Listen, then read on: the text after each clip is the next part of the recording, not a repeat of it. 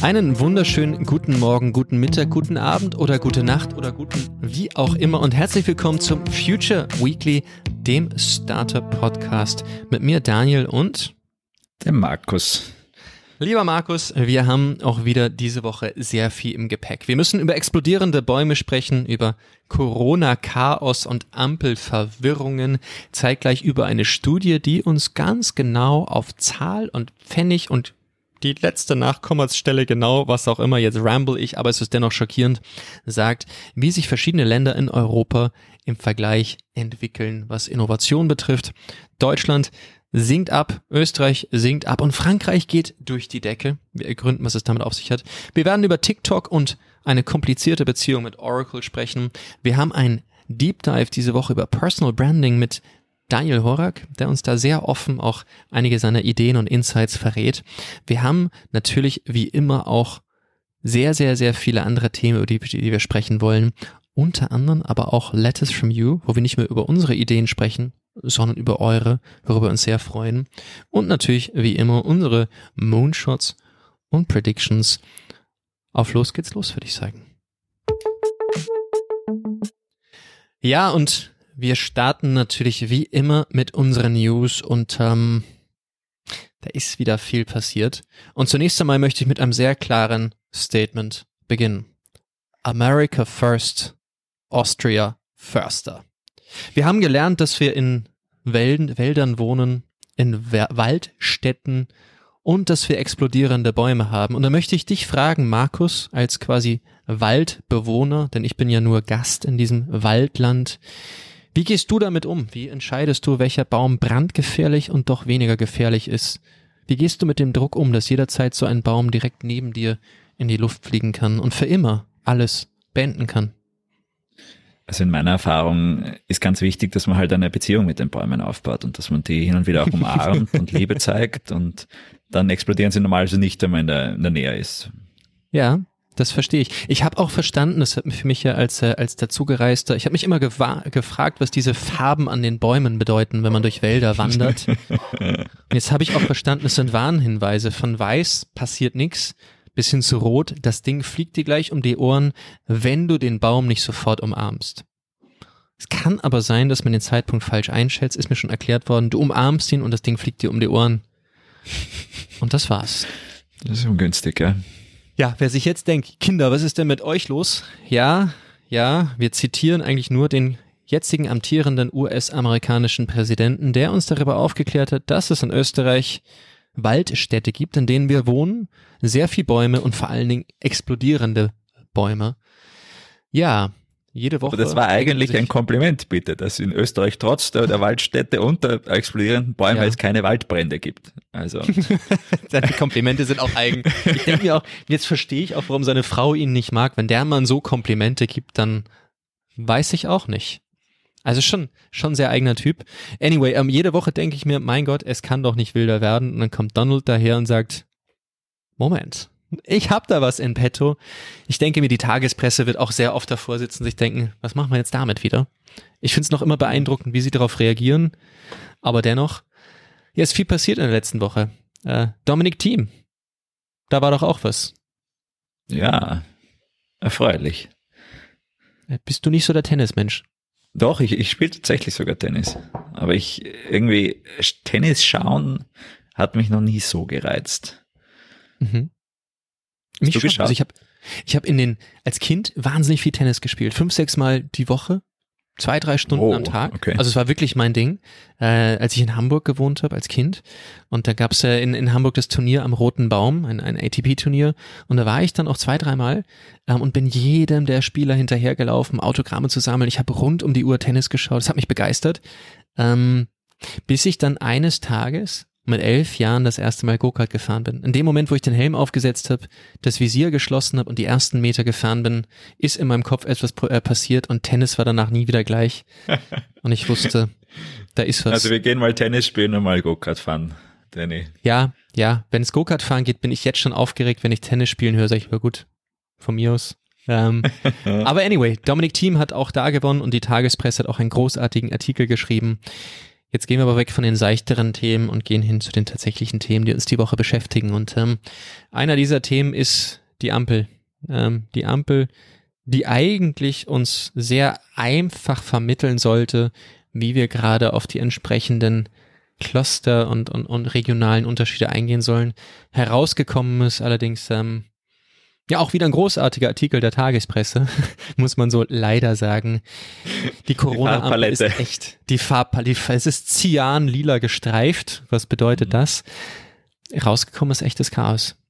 Also. Ja das haben sie ziemlich verbockt. Und generell habe ich nicht das Gefühl, dass, dass der Sommer so verlaufen ist, wie es sinnvoll gewesen wäre, auch von der Vorbereitung. Also es gab da auch eben im, im Startup-Umfeld ein, zwei Stories von Leuten, die ähm, ja eine Corona-Infektion äh, erlebt haben und äh, dann das gesamte Contact Tracing selbst in die Hand nehmen mussten, weil halt einfach von behördlicher Seite nichts gekommen ist und der behördliche Bescheid erst vier Wochen nach dem eigentlichen Test gekommen ist und natürlich schon viel zu spät ist, um irgendwie zu reagieren. Und da dürften halt dürfte es viel zu wenig äh, Testkapazitäten geben, es dürfte viel zu wenig äh, Kapazitäten geben für das Contact Tracing. Das wurde jetzt äh, aufgestockt, Gott sei Dank. Also es hat, gestern hat die Stadt Wien angekündigt, dass, dass da aufgestockt wurde, aber trotzdem habe ich das Gefühl, dass, dass, dass man eigentlich jetzt nach dem, nach der ganzen ersten Phase hätte man sich da auch besser darauf vorbereiten können. Also ich hoffe,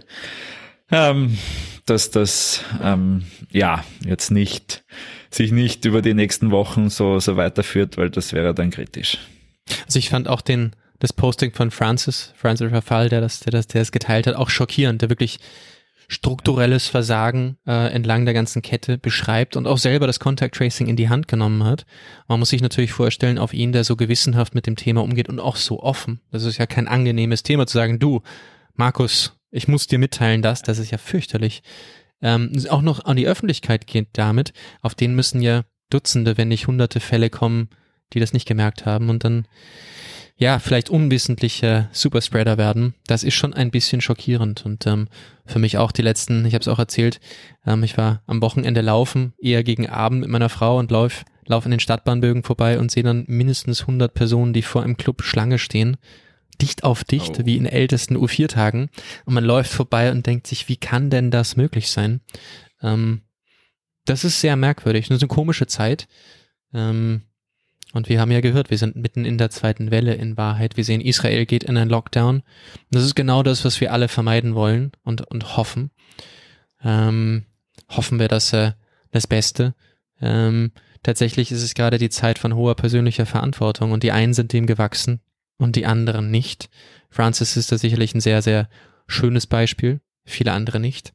Ähm, zeitgleich ist natürlich auch diese persönliche Verantwortung immer auch etwas, was ein bisschen mit Entbehrung und komischen Situationen zu tun hatte. Wir hatten natürlich am Dienstag unseren Austrian Startup Stammtisch zum Thema Entrepreneurial Education, wo wir uns wirklich sehr stark an die Richtlinien gehalten haben. Mit dem Ergebnis, dass für mich, der ich, ich weiß nicht, hunderte, hunderte Veranstaltungen in den letzten Jahren moderiert habe und plötzlich eine Outdoor-Veranstaltung, wirklich Outdoor, also vor der Tür, nicht, nicht irgendwo in, einem, in einer Arena vor der Tür, wo jeder mit einem Meter Abstand auf Sesseln sitzt. Und die Regelung war ja, du darfst nur mit Maske dich draußen bewegen. Und erst wenn du sitzt, darfst du die Maske abnehmen. Du darfst nichts trinken vor Ort. Puh, das ist eine ungewöhnliche Atmosphäre. Ähm, und ich verstehe, dass dann viele sagen, na ja, wir werden wohl schon alle okay sein, lassen wir das. Was wir nicht getan haben. Es ist schon sehr schwer. Ja, nein, das, äh, wie du richtig sagst. Und ich glaube, da ist natürlich auch immer die Gefahr, dass man es dann schleifen lässt. Ähm, aber gleichzeitig ist halt auch, niemand will dann einen Cluster dadurch starten. Und das, das darf man halt nicht unterschätzen, was dann auch für eine Verantwortung da, da mitschwingt. Und ich glaube, das, das ist etwas, was sich alle wieder bewusst werden müssen, jetzt wo einfach eine, ein, ein viel höheres Grundrauschen an Infektionen auch wieder da ist. Und, und da, ja, braucht Verantwortung von allen Seiten. Es gab früher in der Zeit, äh, als, als, als HIV ein Riesenproblem war. Es ist noch immer ein Riesenproblem, nicht falsch verstehen, aber ähm, gab es diesen, diesen, diesen Slogan Know Your Status. Ähm, kenn deinen Status. Und für mich ist es so, solange man seinen Status nicht kennt, auch mit Corona muss man davon ausgehen, dass jeder positiv ist und man selber auch. Und entsprechend muss man sich auch, auch äh, verhalten. Und das ist aber natürlich schwierig, weil man sieht den Virus nicht und man spürt den Virus nicht, bis es nicht schon viel zu spät ist. Und das macht sehr, sehr schwierig. Also in dem Sinne, auch wenn ihr zuhört, seid verantwortungsvoll, helft jedem, helft euch, helft uns, dass, äh, dass wir möglichst unbeschadet durch diesen Winter kommen. Ähm, weil das schon hässlich und für mich ist das, ich habe das letzte Woche auf meiner Facebook-Seite auch ein bisschen tituliert, was dann für mich auch ein schwieriges Thema ist, sind die, sind die Masken. Ähm, es gibt Menschen, die das Thema Masken sehr ernst nehmen und auch immer darauf schauen, dass ihre Masken fit und frisch sind und andere habe ich das Gefühl, die seit Mitte März dieselbe Maske tragen, so nach dem Motto, ja, ich trage ja Maske, was willst du? Ähm, an der Stelle verstehe ich leider nicht, dass es nicht irgendeinen Indikator gibt, der mir anzeigt, ob die Maske noch das tut, was sie tut, ähm, was einerseits einem selber hilft als Träger und andererseits auch anderen helfen würde zu sagen, du mein Freund, deine Maske ist schon ordentlich abgelaufen, zieh dir eine frische Maske an. Äh, das wäre schön. Ja, wir sind mitten im Chaos. Ähm, vertrauen wir drauf, ho nein, hoffen wir drauf, dass das Ganze möglichst glimpflich ausgeht. Die Zahlen steigen und steigen in vielen, vielen, vielen Ländern. Let's see. Ja, Zahlen, Daten, Fakten. Ähm, da gab es auch eine sehr, sehr interessante Studie, die vor ein paar Tagen veröffentlicht wurde, die ich, die ich da durchaus mit großem Interesse äh, gelesen habe. Ähm, und das ist, äh, ich muss nur kurz den Namen rausfinden, ist der Digital Riser Report. Und was der macht, ist, ähm, er probiert zu beurteilen, wie die dynamische Verschiebung von technologisch konkurrierenden Ländern innerhalb der letzten Jahre ist. Das heißt nicht nur immer sagen, hier, du bist auf Platz eins und für immer, sondern um zu schauen, was ist zwischen 2017 und 2019 in verschiedenen Faktoren passiert. Sehr, sehr, sehr spannend. Kann man sich auch kostenlos runterladen. Den Digital Riser Report, wer es nicht findet, ähm, findet das sicherlich äh, äh, bei, den, bei, den, bei, den, bei den Links von unserem Podcast. Und der besagt, ähm, dass in dieser Zeit von 2017 bis 2019 sich Frankreich um 95 Ränge verbessert hat, Deutschland hingegen um 52 Ränge gefallen ist und Österreich um 30 Ränge gefallen ist. Schwarz auf weiß. Und was ganz interessant ist, ähm, dass sie sagen, dass eigentlich dieser rasante Aufstieg von Frankreich dem sehr starken Fokus des digitalen Ökosystems beigetragen hat. Wie sehen wir das? Ähm, naja, ich meine, es ist jetzt, dass Frankreich steigt, ist keine Überraschung, weil dort das Thema halt einfach auch Chefsache ist und sich an Macron hinstellt und sagt, äh, äh, man investiert jetzt zwei Milliarden in Artificial Intelligence und so und man probiert alles, um internationale Fachkräfte ins Land zu holen. Man macht das ganz einfach, wenn man als internationaler Staatsbürger in Frankreich eine Firma gründen will. Man macht Mitarbeiterbeteiligung einfach, man schafft Anreize für Investments. Also da ist einfach ein, ein ganz klares Commitment dahinter gewesen die letzten Jahre und, und, und Speed und Power. Und, und dass das in so einem Ranking sich widerspiegelt, überrascht mich jetzt nicht wirklich. Ähm, ja, ich meine, dass, dass Deutschland und Österreich so weit gefallen sind, finde ich äh, relativ äh, schockierend. Ähm, weil ich schon das Gefühl hatte, dass wir uns auch verbessert haben, aber das lässt halt darauf schließen, dass sich andere nochmal viel, viel schneller verbessert haben. Ja, man muss ein Ranking immer auch mit einer Prise Salz nehmen. Was sind da für Indikatoren dahinter? Es ist nie eine absolute Kennzahl, das ist, und das ist hier sowieso relativ, aber trotzdem zeigt es halt doch, oder es lässt zumindest darauf schließen, dass, dass das Tempo, das wir derzeit einschlagen, noch nicht das ist, was wir bräuchten. Das Interessante ist, äh, es gibt da einen großartigen Artikel vom Handelsblatt dazu und die sagen, anders als in Frankreich gibt es in Deutschland keinen strategischen Plan für die Digitalisierung. Statt wirkungsvoller Leuchtturmprojekte gäbe es hierzulande einen Dschungel an Förderungsmaßnahmen, in dem sich niemand zurechtfinde. Selbst der Ende 2019 groß angekündigte Zukunftsfonds von 10 Milliarden Euro sei offenbar in der Schublade verschwunden. Und es ist natürlich äh, ganz, ganz, ganz, ganz berechtigte Kritik. Und man merkt natürlich ganz klar, es fehlt, es fehlt, zumindest äh, wenn man diesem Artikel äh, äh, folgen darf, einfach ganz klar eine Agenda, eine klare, zusammenhängende Agenda. Und wir sehen bei Macron, der sagt, das ist Chefsache, das muss so sein und alles andere folgt. Das ist, das ist ganz, äh, ganz, ganz, ganz klar. Der Artikel sagt übrigens auch weiter, vor allem die politischen Einstellungen zu Unternehmensgründungen und Innovation haben sich in Deutschland deutlich verschlechtert. Und da geht stark um Ecosystem und Mindset. Und für mich ist das Thema, warum ich das so spannend finde, ist auch Österreich geht da ein paar Schritte zurück. Und der Artikel sagt für mich aber auch, und, und vor allen Dingen diese Studie, schwarz auf weiß, wie es gut gehen kann. Und da ist ganz klar die Aussage, es muss von oben geführt werden, es muss von oben gesagt werden, so machen wir es, so verstehen wir, so verstehen wir als Land, als Nation. Und wir haben ja schon oft genug gesagt, wir, wir, wir brauchen ein klares Standortmarketing, wir brauchen ganz klare Ansagen, wofür wir stehen. Zeitgleich gibt es natürlich das äh, French Tech Visa, womit neues Talent ganz, ganz, ganz leicht ins Land kommen kann. Haben wir ja schon oft drüber gesprochen. Und natürlich Mitarbeiter, Mitarbeiterbeteiligungsmodelle, die sehr einfach umsetzbar sind. Und das wird als Erfolgsrezept in Frankreich gesehen. Und es gibt auch eine Organisation, die sich, die staatlich finanziert mit, äh, nach meinen Informationen, das ist mittlerweile schon zwei Jahre her, aber damals mit einem Jahresbudget von 13 Millionen Euro, operativen Budget, nur darum kümmert, dass man den Startup-Standort Frankreich äh, positioniert, verbessert und, und als Ansprechstelle auch, auch agiert. Also das ist halt auch ein, ein, ein Commitment, ein Statement. Und wenn man so möchte, ich meine, man kann natürlich, jetzt ver, ver, ver, vergleichen wir Äpfel mit Birnen. Sagt man das so? Äpfel mit Birnen? Äpfel mit, anyway, ja, yeah, you get the idea. Ähm, jetzt vergleichen. Aber natürlich ist es auch so, man könnte natürlich sagen, wenn man, wenn man, wenn man neu ist bei dem Spiel, sagt, ja, ja, ja, klar, aber es gibt ja auch hier euch Austrian Startups. Ihr macht das doch eh auch irgendwie. Da muss man natürlich sagen, wir sind ein, ein Non-Profit, Non-Political, Non-Profit Verein von Idealistinnen und Idealisten, die etwas aus Überzeugung machen. Und wenn man uns natürlich mit französischen Initiativen oder gar deutschen Initiativen vergleicht, ja, ja, da ist noch Luft nach oben. Da sind ein paar Nullen mehr dahinter. mhm, da sind ein paar Nullen dahinter. Und dadurch sieht man auch eigentlich die Ernsthaftigkeit, wie einige Länder das Thema betreiben. Und andere sagen, ja, Schauen wir mal. Man vergisst aber, dass wir gerade jetzt natürlich auch während Corona, man darf nicht sagen nach Corona, während Corona, jetzt werden die Weichen neu gestellt. Jetzt ist die Zeit für mutige Entscheidungen. Jetzt ist die Möglichkeit, dass man sagt, okay, die Karten werden neu gemischt. Wenn man Mut hat. Und letzten Satz, und dann lasse ich die auch. Wir haben natürlich in Österreich, und ich werde nicht müde, das zu sagen, einen großartigen potenziellen Standort, großartiges Talent, großartiges Know-how, so viel großartige Möglichkeiten, man mit etwas Mut jetzt noch richtig Gas geben könnte.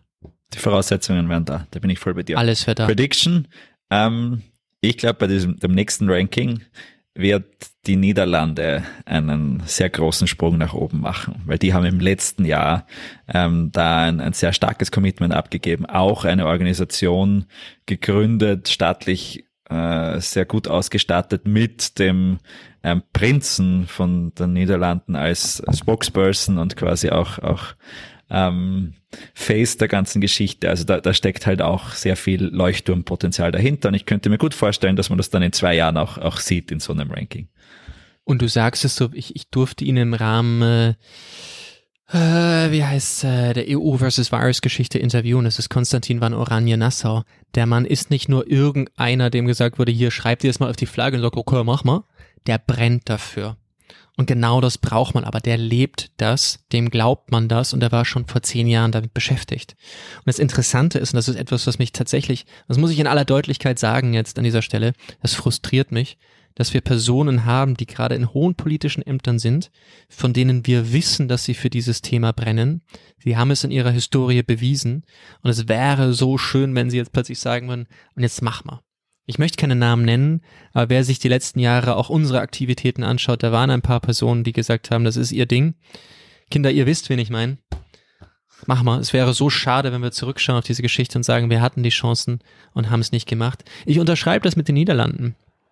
Ganz klar, ganz klares Thema. Und es braucht auch die, die von das, das, das genau auf dieser Flughöhe vorantreiben, authentisch vorantreiben.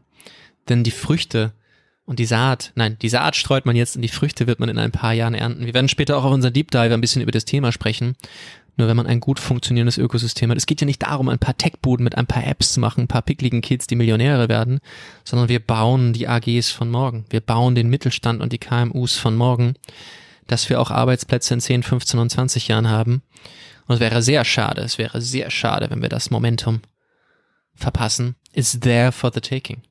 Es ist da ja, puh, das war jetzt ein bisschen, das war ein bisschen äh, äh, äh politischer und leidenschaftlicher, als ich das eigentlich geplant hatte. Aber Es wäre so schade, oder? Ja, wohl wahr. und ich glaube, letzten Satz, ich glaube tatsächlich, ich hatte schon das Gefühl, der Zug ist abgefahren. Und so, so schrecklich ich die ganze Krise finde, die Krise setzt viele wieder auf die Startlinie. Das mhm. heißt, jetzt ist wieder eine Möglichkeit, Sachen zu machen, wo wir doch dann hinten nach geflattert sind. Anyway, klare Ansage. Ähm, deine Prediction unterschreibe ich. Dann gibt es ein anderes Thema, womit, womit wir uns auch oft beschäftigt haben, wo jetzt eigentlich Klarheit herrschen sollte, aber irgendwie auch nicht. TikTok und ja. Oracle. Die machen, ja, wenn es ein Facebook, wenn es eine Beziehung wäre, wäre der Facebook-Status jetzt it's complicated. Ja. Habe ich das Gefühl. Oder? Was ist, also, haben die jetzt nicht doch schon? Vielleicht? Vielleicht oder schon irgendwie. Also ich glaube, es gibt ein Agreement, dass halt jetzt Oracle die US-Operations von, von TikTok übernimmt, aber eben nur die US-Operations und eben halt auch in, primär, glaube ich, als, als Host für die ganzen Daten dort agiert was scheinbar halt auch das Argument ist, okay, wenn die Angst ist, dass halt China dadurch Daten absaugt, dann schauen wir halt, dass wir das einfach nativ in, in, in Amerika hosten und über Oracle. Und Oracle ist ja auch ein, äh, ein großer Spender von Präsident Trump, also da könnte es auch einen Zusammenhang geben.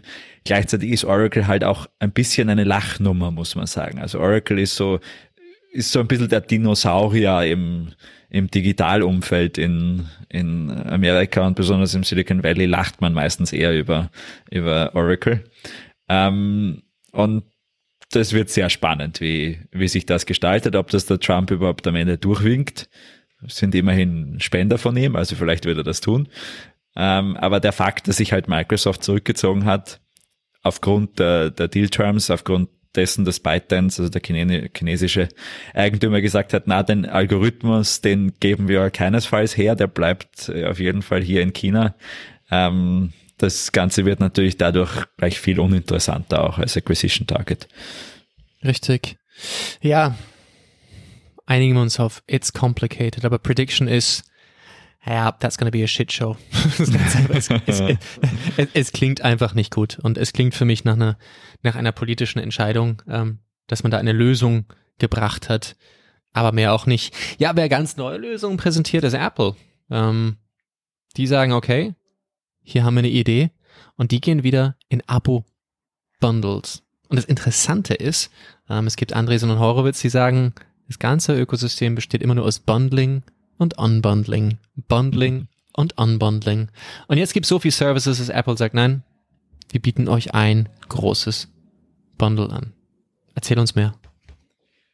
Ja, also Apple hat angekündigt, dass man jetzt die ganzen Subscription Services, die es da gibt, also Apple TV und Apple Music und Apple ähm, die, die Storage-Geschichten, die sie anbieten, etc. alles jetzt in einer Kombination machen kann und so einen monatlichen Betrag für, für alles zahlt. Ich glaube, das könnte auch früher oder später darauf hinauslaufen. Und das ist jetzt ein, ein Schuss ins Blaue, ja. Also ich habe dazu noch nichts gelesen. Aber ich könnte mir schon vorstellen, dass es irgendwann heißen wird, okay, zahl uns 200 Euro im Monat, dafür kriegst du die gesamte Apple-Software und du hast immer das neueste iPhone. Und wenn du ein, ein Subscription-Kunde von uns bist, dann kriegst du halt, wenn ein neues iPhone rauskommt, schickst das alte ein und, und kriegst das, das neue wieder zugeschickt. Und wenn es zerstört, musst du eine, eine Strafe zahlen, aber nicht den, den gesamten Preis. Und äh, vielleicht, wenn du noch einmal 150 Euro drauflegst pro Monat, dann gibt's auch das neueste iPad Pro immer dazu keine Ahnung, ja, ist jetzt ein, ohne mir die Economics davon äh, genauer angeschaut zu haben, ich glaube schon, dass äh, schon derzeit die Kundenstruktur von Apple stark darauf hinausläuft, dass halt viele immer das Neueste bekommen und wenn die sich dann auch nicht mal mehr darum kümmern müssen, müssen sondern das einfach automatisch quasi passiert, glaube ich, wäre das vielleicht sogar eine, eine spannende Opportunity für Apple, das noch einmal ein bisschen zu streamlinen. Finde ich super smart die Idee und könnte ich mir auch sehr, sehr, sehr gut vorstellen. Ich glaube, es gibt da so zwei Ansätze. Ähm, Nummer eins, sie schaffen es natürlich auch Apple Music und, und, und, und Apple TV sehr stark gegenüber den, den aktuellen Konkurrenten zu positionieren, weil, sind wir uns ganz ehrlich, Netflix, Amazon, Apple, mh, wenn du Spotify. plötzlich so ein Bundle kaufen kannst, ja, Spotify, ähm, dann hast du natürlich plötzlich äh, eine Möglichkeit zu sagen, ach komm, leck mich, ich nehme das jetzt mal alles so gebündelt und nach mir die Sehne Flut. Was mir immer sehr gut gefallen hat. Ich würde mich nicht als Apple jünger sehen. Ich mag aber Apple Produkte sehr gerne, weil die sind extrem convenience driven. Und mir gefällt die Cloud auch immer sehr gut. Ich liebe die Idee, dass ich theoretisch überall auf der Welt sein könnte. Mein Notebook wird zerstört, was auch immer. Und ich kann ein neues kaufen. Ich gebe ein paar Passwörter ein und mit einem schnellen Wi-Fi bin ich relativ bald wieder auf demselben Status wie bei meinem letzten Backup. Und das geht für mich entlang dieser Philosophie, weil das ist für mich ein enormer Login, der da erzeugt wird. Logisch, wenn ich dann irgendwann lang genug drin bin, ist es logisch für mich, dass ich in die Richtung gehe. Und dann natürlich auch mit den ganzen Fitnessangeboten, die sie haben, ist natürlich schon ein gesamtes Ökosystem, das ich kaufe. Und das kann Apple sehr gut. Und ich bin gespannt, was noch zwischen den Zeilen ist an Third-Party-Elementen, die wir vielleicht noch gar nicht sehen, weil auch das war das Erfolgsgeheimnis hinter dem App Store, dass sie ein Ökosystem schaffen und dann öffnen, ähm, was Apple traditionell gut kann. Also sehr spannende Entwicklung. Ähm, enttäuscht sind die Leute dennoch, dass das neue iPhone 12 ja dann doch nicht vorgestellt wurde. Das heißt, das kommt wahrscheinlich noch. Und wer weiß, was es beinhaltet, um vielleicht so ein Ökosystem noch besser zu beackern. Und Nummer zwei, was ich smart finde von dir, die Idee ist, dass man natürlich auch gleich Geräte mithaben kann, die dann auch in regelmäßigen Intervallen ausgetauscht werden. Vielleicht gibt's da ja auch verschiedene Varianten, die Premium, dass du immer die Premium-Devices hast und dann die Whatever, wo du dann die aus, äh, die, die, die, die Apple äh, reworked oder wie auch immer man sie nennt. Ist cool. Cool, macht völlig Sinn und geht, glaube ich, auch in die Richtung, dass Leute auch gar nicht mehr besitzen wollen, sondern häufig sagen, komm, Gib mir einfach Vielleicht mal das macht das Refurbed auch. Ja. Ein Abo für Refurbed iPhones. Immer, immer quasi die, ja. die, letzte Generation. ja, das wäre super. Um, ähm, Refurb, wenn ihr zuhört, wir kriegen beide 10%, weil das äh, unsere brillante Idee war. Super, hätten wir das auch entschieden. ähm, nein, das ist, das ist natürlich klar. Ähm, sehr, sehr, sehr spannend. Auch spannend, wie sich die Apple Watch im Übrigen jetzt scheinbar auch öffnet für andere Anbieter und plötzlich nicht mehr sagt, hier Login mit iPhone, wo sie natürlich auch neue in ihr Ökosystem reinziehen. Also ein sehr, sehr, sehr smarter Move. Ähm, ja, viele News dabei, viel zu besprechen. Ich glaube, dass auch der eine oder andere zukünftige Deep Dive dabei. Ähm, aber wir haben jetzt gleich auch einen Deep Dive, mit dem wir nochmal ordentlich in die Tiefe gehen. Ähm, ja, spannende Woche, die wir haben vor uns. Man muss auch dazu sagen, wer genau hinhört, mein Hund ist sehr gesprächig. Ja. Ja. Der bellt auch immer wieder ganz glücklich dazwischen. Bei mir hauen die Handwerker immer wieder mal rein. Das macht's auch spannend. Und wir dürfen natürlich auch nicht sagen, ähm, wenn, wenn du gerade zugehört hast und bist ein Apple-Jünger und sagst, es war totaler Mist, Podcast at austrianstartups.com. Wir freuen uns über eure Meinung. Wir freuen uns auch, dass ihr mittlerweile das sehr häufig genutzt habt. Da ist viel gekommen letzte Woche. Das ist, das ist wirklich was Feines, weil äh, das gibt uns auch das Gefühl, nicht nur miteinander zu plaudern, sondern direkt mit euch. Und genauso war das auch immer gedacht. Das war auch immer die Intention hinter dem Podcast, dass wir wirklich äh, uns unterhalten wollen und so viel Meinung und so viel Ideen zu haben. Und ihr könnt ganz klar, klar dazu schreiben, ja, ich möchte genannt werden oder nein, ich möchte gerne anonym bleiben. Das handhaben wir natürlich auch ganz, ganz offen. Lustigerweise ein paar von euch nutzen die E-Mail-Adressen, einige von euch aber auch unsere persönlichen Kanäle, was auch ganz cool ist. Also einfach äh, feuerfrei. Da waren ein paar sehr lange, sehr, sehr, sehr schöne Meinungen dabei, ähm, die wirklich viel wert sind. Also in dem Sinne danke und äh, ich würde sagen, machen wir weiter, oder? Mit dem Deep Dive. Ja, und weiter geht's mit unserem allseits beliebten Deep Dive, den wir letzte Woche ausgelassen haben. Dafür kommen wir diese Woche umso stärker zurück, ähm, denn wir wollen über ein sehr spezielles Thema reden. Wir wollen über Personal Branding sprechen, über Founding Influencers und noch ein paar andere Schweinereien, die wir in petto haben und haben uns gedacht, da müssen wir uns jemanden einladen, der auch deutlich kompetenter ist, über das Thema zu sprechen, als wir zwei es sein könnten. Und äh, ja, wen haben wir denn da sitzen, Markus? Erzähl mal. einen weiteren Daniel. einen weiteren Daniel mit viel Austrian Startups Historie, nämlich den Daniel Horak, ähm, den Co-Founder von Conda und ehemaligen äh, Vorstand von Austrian Startups und immer noch Advisory Board Member. Hallo Daniel. Hallo, grüß euch. Danke für die Einladung. Ja, wir freuen uns, dass wir da sind. Das Lustige ist, ich kann mich immer erinnern, wenn wenn es früher hieß, als du noch im, im, im, im Board von Austrian Startups warst, welchen Daniel, den bärtigen oder den nicht bärtigen? Das ist mittlerweile auch schon schwieriger, die Differenzierung. Ich sehe, Corona hat dir gut getan. Absolut. Also ähm, ich habe mir gedacht, jeder braucht sein Projekt und nachdem ich handwerklich nicht besonders begabt bin, habe ich mir erst den Bart gesucht und ähm, versucht, den, den halbwegs in Schuss zu halten. Das finde ich beeindruckend. Ist eine gute Entscheidung. Ich denke, jeder Kerl sollte mal Bart getragen haben. Das ist ganz wichtig. Markus, Augenzwinkern in deine Richtung. Aber wenn du nicht weißt, warum, einfach Castaway schauen. Stell dich vor den Spiegel und überleg dir, ob du Wilson rufen könntest ohne Bart. Das war das Sinnbefreiteste, was ich den ganzen Tag gesagt habe, aber vielleicht hörst auch du deswegen beim Podcast zu. Weißt du, manchmal sage ich Dinge, wo ich mir denke, meine Güte, wie bin ich denn da jetzt drauf gekommen? Aber das ist auch ganz okay. Ich darf das ja. Und da sind wir auch mitten im Thema. Ich dürfte das vielleicht nicht, wenn ich Nachrichtensprecher wäre. Ich darf das aber, weil ich der bin, der ich bin. Und wir wollen ein bisschen über Personal Branding sprechen. Und vielleicht springen wir mal gleich rein, Daniel. Du hast ja zugesagt, dass du zu dem Thema kommst. Äh, was ist denn für dich Personal Branding? Wie definierst du das? Puh, also ich muss gestehen, ich habe ein bisschen drüber nachgedacht, äh, wie ich das sehe, weil es klingt immer total äh, künstlich und ähm, das, das finde ich immer ein bisschen kompliziert, weil ich glaube, das, was für mich äh, immer ein Thema war, war, ich habe nie mit dem Thema gestartet, irgendwie, ich möchte jetzt für die Conda irgendwie äh, der Frontman sein oder ich möchte irgendwie quasi ein Personal Brand kreieren, sondern ich bin der, wie ich bin. Und das Schöne war bei mir irgendwie, dass ich, dass sich mein Charakter gut dazu, äh, gut dazu gepasst hat, äh, ab und zu auf Bühnen zu stehen, ab und zu Dinge zu erzählen. Und ich gleichzeitig mir weder im Persönlichen, das wisst ihr zwei, glaube ich, sehr gut, ähm, als auch im Privaten, als auch im Beruflichen mir irgendwie ein Blatt vor den Mund nehme. Das müssen meine Freunde und meine Freundin oftmals äh, im Privaten ertragen, aber auch im Büro, meine Leute aus dem Team und gleichzeitig halt auch auf Bühnen etc. Und dadurch hat das irgendwie halt gut gepasst, gerade in einem Bereich, wo wir mit Conda unterwegs sind, im, im Finanzierungsbereich, im Fintech-Bereich, wo man sehr viele etablierte Player hat, ähm, hat das immer irgendwie gut gepasst. Ich habe aber nie mir Gedanken darüber gemacht, wie könnte denn jetzt das Brand zu Conda ausschauen, das ich vertrete, sondern ich bin ich und das Schöne ist, ich kann halt irgendwie äh, mittlerweile den ganzen Tag über ich sein, wurscht, ob ich erst auf einer Bühne vor Bankvorständen stehe oder äh, im Büro sitze. Äh, das führt dann immer zu sehr lustigen Situationen, weil ich halt dann manchmal in Vorstandsterminen mit einem Minion-T-Shirt sitze. Ähm, aber das bin ich halt und das finde ich auch, finde ich auch sehr angenehm.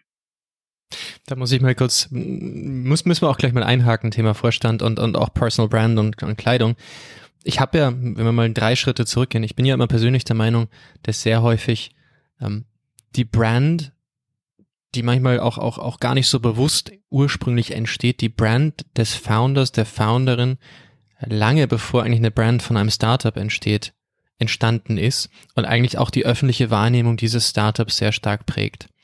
Ähm, und da ist sicherlich die Conda meines Erachtens so, so als Außenstehender äh, eine Story, das sicherlich auch deine Persönlichkeit, Conda, stark mitgeformt hat, natürlich auch die, die, die von Paul. Das ist natürlich Runtastic ohne Flo's Persönlichkeit, ein Watch Do ohne Ali. Das waren immer auch die Persönlichkeiten. Wie, wie siehst du das? Na, absolut. Also nur ehrlicherweise muss man ja auch sagen, das ist dir ja zu dem Tag der Gründung und auch wahrscheinlich die Jahre danach lange Zeit überhaupt nicht klar. Also wir haben, wir haben Conda gegründet, ohne irgendeinen Plan zu haben, ganz ehrlich. Da war der Paul, mein Co-Gründer, der war, der hat einen der hat einen Background aus der Steuerberatung gehabt, äh, einen technischen Background und dann war ich, der irgendwie aus der Beratung gekommen ist und auch einen IT-Background gehabt hat und irgendwie jetzt gemeint haben, sie machen Crowdfunding. Und haben dann ehrlicherweise die Brand mit einem Freund geschaffen, der eine Agentur hatte und uns geholfen hat, irgendwie im Kreativprozess was zu finden. Und dann ist der Name Conda entstanden aus zwei kreativen Abenden mit diversen Spritzweinen ähm, und einem Lateinwörterbuch am Ende des Tages und haben dann einmal das, das Wort Condare gründen auf Latein, etwas gründen, glaube ich, wenn ich es richtig im Kopf noch habe, und haben dann Condar draus gemacht, weil dann, wie es so oft ist, äh, man schaut dann, welche Domains sind frei, was kann man aussprechen. Ähm, mittlerweile haben wir dann 774.000 Mal nach acht Jahren den Witz gehört, haha, Anaconda, ist das die Schwester? Ähm, äh, den, den, den, den kannte ich noch gar nicht. Ja, an das haben wir nicht gedacht. äh, manchmal kann dann Condor, also nein, wir sind keine Fluggesellschaft, sondern wir sind eine Crowd-Investing-Plattform. Ähm, also das hat sich ergeben. Das Lustige ist, ich, ich, ich muss immer, man muss auch immer das im, im Zeitverlauf sehen. Wenn ich jetzt äh, acht Jahre zurückblicke, ähm, dann sind wir dort bei unserer ersten Pressekonferenz gesessen, der Paul und ich, die zwei Bullis, ähm, von der Presseagentur uns beraten, wir müssen seriös wirken. Und das war zu dem Zeitpunkt auch wichtig, weil wir natürlich gesagt haben, neues Finanzprodukt, äh, wir müssen da, wir dürfen nicht die jungen Wilden sein, sondern quasi wir kämpfen da jetzt gerade gegen das große Bankensystem und deshalb müssen wir seriös sein. Da gibt es Bilder von uns von der ersten ähm, Pressekonferenz, Paul schaut aus wie ein Steuerberater. Okay, das war einfach. ich, auch im, ich auch im Anzug äh, mit Krawatte. Ähm, total lustig, jetzt rückblickend. Also wenn du vor acht Jahren sagen würdest, was war das Personal Brand, dann waren wir erzbieder, erzkonservativ. Wir haben auch dann nochmal ein Rebranding gemacht. Ähm, und es tut sich ja, und ich glaube, das wird so oft unterschätzt, es tut sich ja extrem viel mit dem Charakter eines Founders über die Zeit. Und das, glaube ich, führt auch dazu, dass man nicht sagen kann, das ist ein Personal Brand und da tue ich mir immer sehr schwer mit so äh, künstlichen, ich mache mhm. jetzt einen Personal Brand für das Unternehmen. Und ich glaube, das muss natürlich sein, das muss authentisch sein. Und ihr zwei kennt mich ja sehr, sehr gut, äh, viele andere auch in der Startup-Szene. Ich glaube nicht, dass ihr das Gefühl habt, dass ich draußen auf der Bühne oder im Startup-Umfeld jetzt anders bin wie im Privaten. Ähm, also ich glaube, authentisch sein ist da ganz wichtig. Ja, also das glaube ich hundertprozentig auch. Ich glaube, Authentizität ist, ist ganz zentral. Ich glaube aber schon, dass wir jetzt sehen, besonders so in den letzten paar Jahren, wie das Thema und, und die, der Wert von Individuen im, im, auch im Kontext von Firmen immer mehr auch, auch bewusst geworden ist vielen Leuten. Nämlich man kennt es schon lange eben aus, aus, aus der Gründerlandschaft, wo Startups, wie, wie du richtig gesagt hast, äh, schon immer viel auch über die Identifikation mit dem Founder gekommen sind und der persönlichen Story des Founders.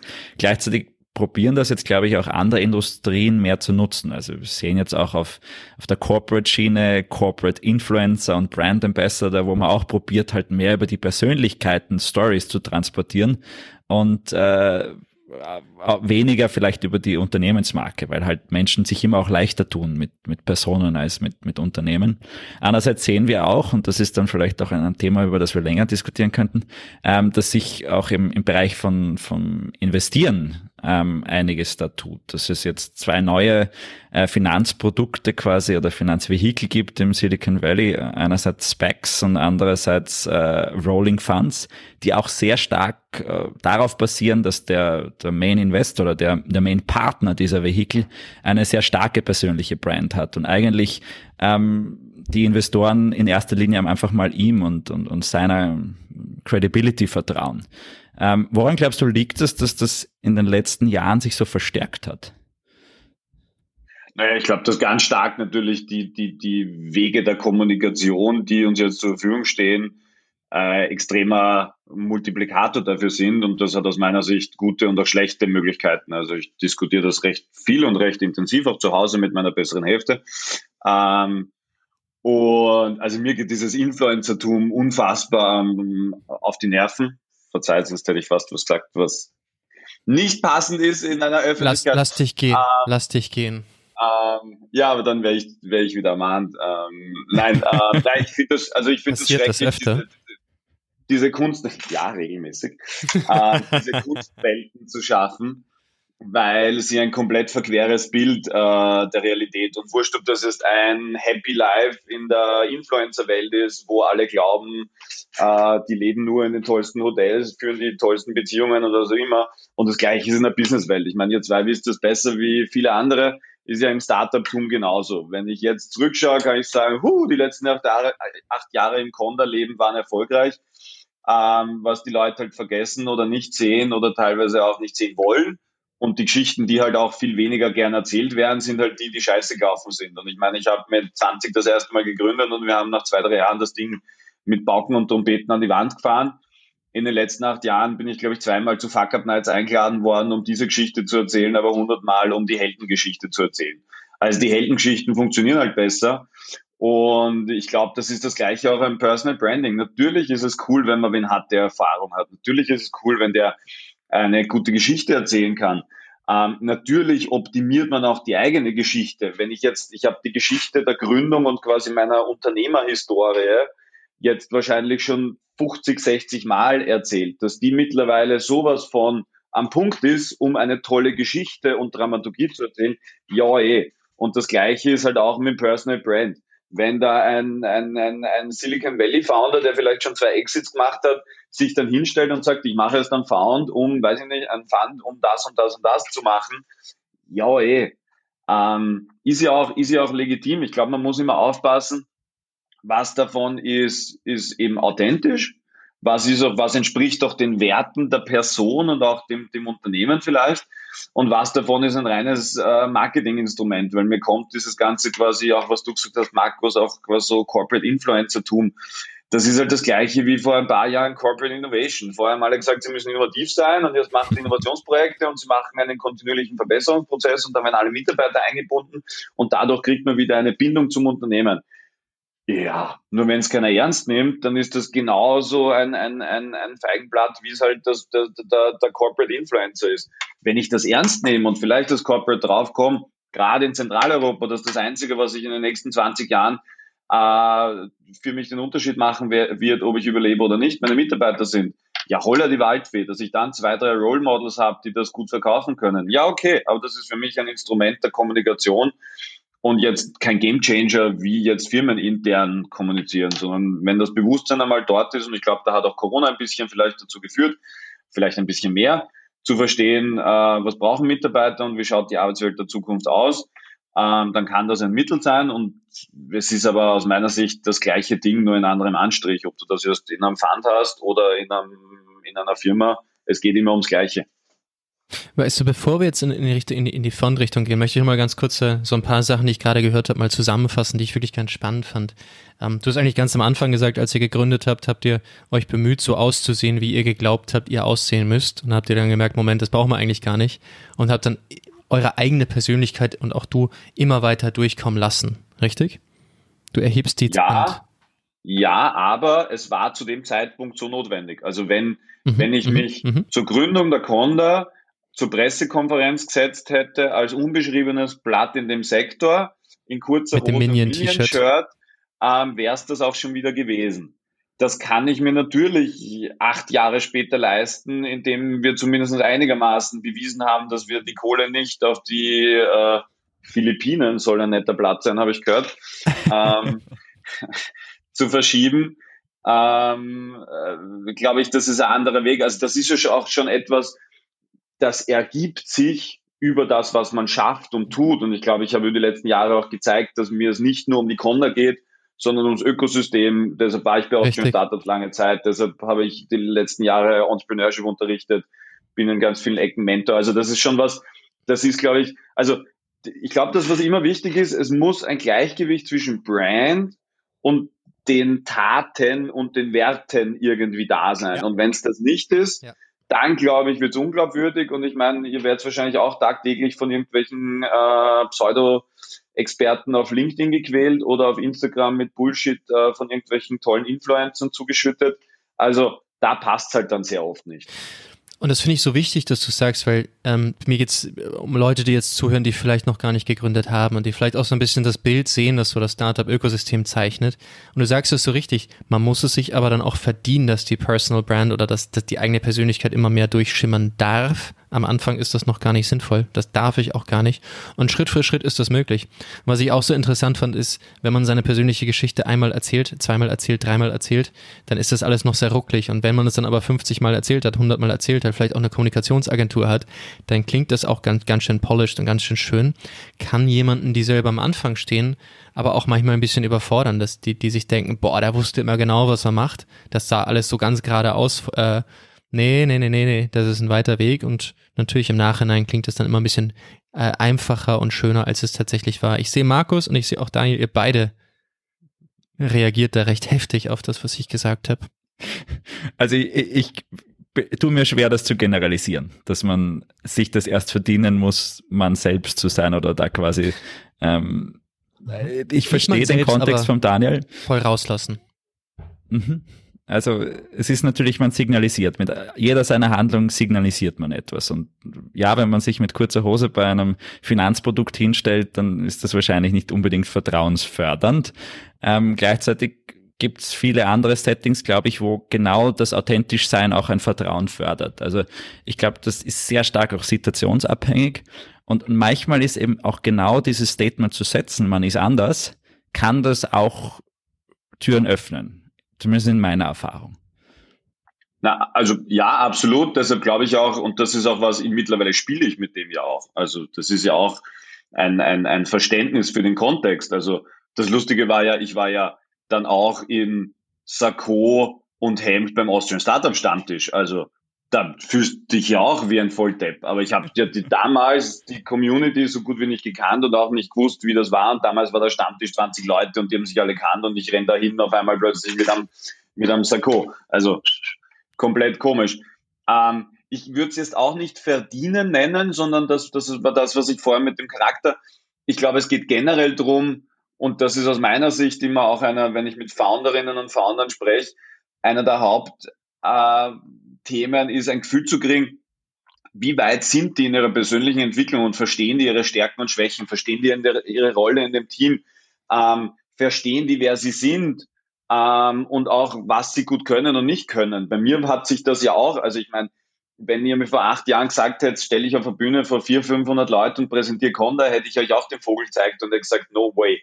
Weil man natürlich lernt, weil man sicherer wird, weil man ähm, in viel mehr quasi Situationen gebracht wurde, wo man sich quasi behaupten musste, durchkämpfen musste, etc.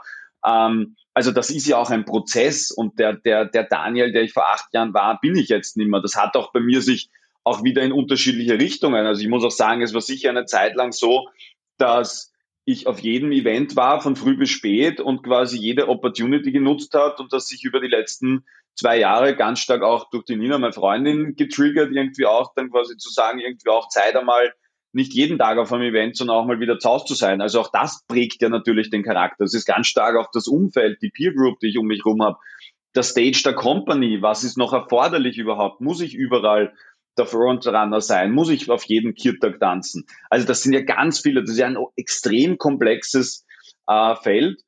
Ähm, und jetzt profitiere ich davon, dass ich die Leute kenne, dass mich die Leute kennen, ähm, weil halt gerade jetzt so in der Corona-Zeit, wo das Thema Finanzierung vielleicht beim einen oder anderen kritisch war, ständig mein Telefon geläutet hat, meine Facebook-Page übergrenzt ist und die Leute sich bei mir gemeldet haben und gesagt, du, äh, könnt man da. Und das ist ja dann wieder das Coole, was mich daran bestätigt, dass das obwohl es nicht geplant war, der richtige Weg war, weil den Leuten in einer Krise, wo ihr Unternehmen vielleicht mit dem Rücken zur Wand gestanden ist, daran dacht hat, hey, ich rufe den Daniel an, vielleicht kann der helfen. Und das, das ist halt das also, Coole dann wieder. Ja. Das Lustige ist, das ist im Prinzip das, was ich mit verdient gemeint habe. Du verdienst es dir entlang des Weges. Ähm, und dass der Weg einfach der, das ist, was dir immer mehr erlaubt, das Ganze durchscheinen zu lassen. Ich glaube es ist aber nie, dass man am Anfang einen Plan hat, sondern es kommt aus dem Machen heraus und aus dem Charakter, der da ist und die Entscheidung, die man trifft ähm, dass man damit natürlich auch sein Unternehmen beginnt immer mehr aufzuladen und auch immer mehr das rauslässt, wer man dann da so ist. Ähm, ich glaube, das ist eine ganz spannende Entwicklung. Auch ganz spannend ist, wie du gesagt hast, natürlich am Anfang traut man sich das auch alles gar nicht so zu. Und dann ist natürlich die Frage, ja, wachse ich mit dem, was kommt oder eben nicht. Je mehr ich dran wachse, desto mehr traue ich mir auch andere Dinge zu und anders damit umzugehen. Ähm, und das ist ganz interessant. Vielleicht, wenn wir mal so eine, so eine, so eine, so eine einfache Anfangsfrage nochmal, nochmal stellen. Ist denn ein, ist denn ein Gründungsteam überhaupt denkbar ohne jemanden, die bereit sind, in eine Rampensau-Rolle zu wachsen? Boah, das sind immer diese, diese Killerphrasen. Äh, Jein. Ähm, blöde Frage. Gut, blöde nächste Frage. nein, äh, Danke, Daniel. Ich, ich mag, wie du meinen Interviewstil schätzt. Das ist immer schön, mit dir zu reden.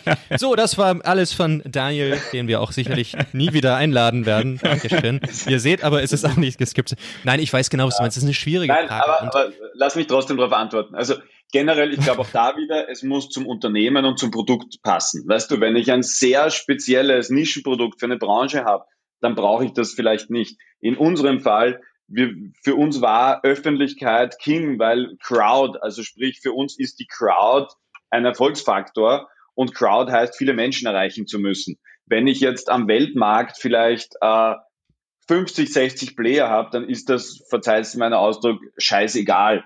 Ähm, damit nein, es braucht nicht immer eine Rampensau und es sollte sich bitte niemand, der das nicht möchte, gezwungen fühlen, jetzt Rampensau zu sein es ist aus meiner Sicht Rampensau jetzt gar nicht so das, das, das äh, Richtige und Wichtige äh, sein, sondern ich glaube, es ist, es ist extrem wichtig, eine gewisse Hartnäckigkeit als Founder zu haben und diese Hartnäckigkeit äh, zu nutzen, um Richtung Vertrieb mein Produkt halt zu positionieren. Und, und ich bin halt super hartnäckig. Also mich wirst du erst los, wenn du sagst, okay, ich will jetzt nichts mehr von dir hören. Und das wissen meine Kunden.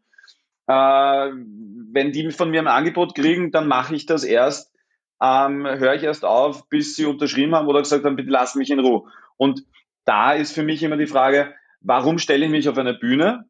Und das ist für mich immer ganz einfach. In einem Face-to-Face-Gespräch erreiche ich eine Person. Auf einer Bühne voller Unternehmer erreiche ich 500 in der gleichen Zeit. Das heißt, einfach aus Effizienzgründen mit meiner Energie, meiner Zeit, meinen Ressourcen ist eine Bühne ein Hebel.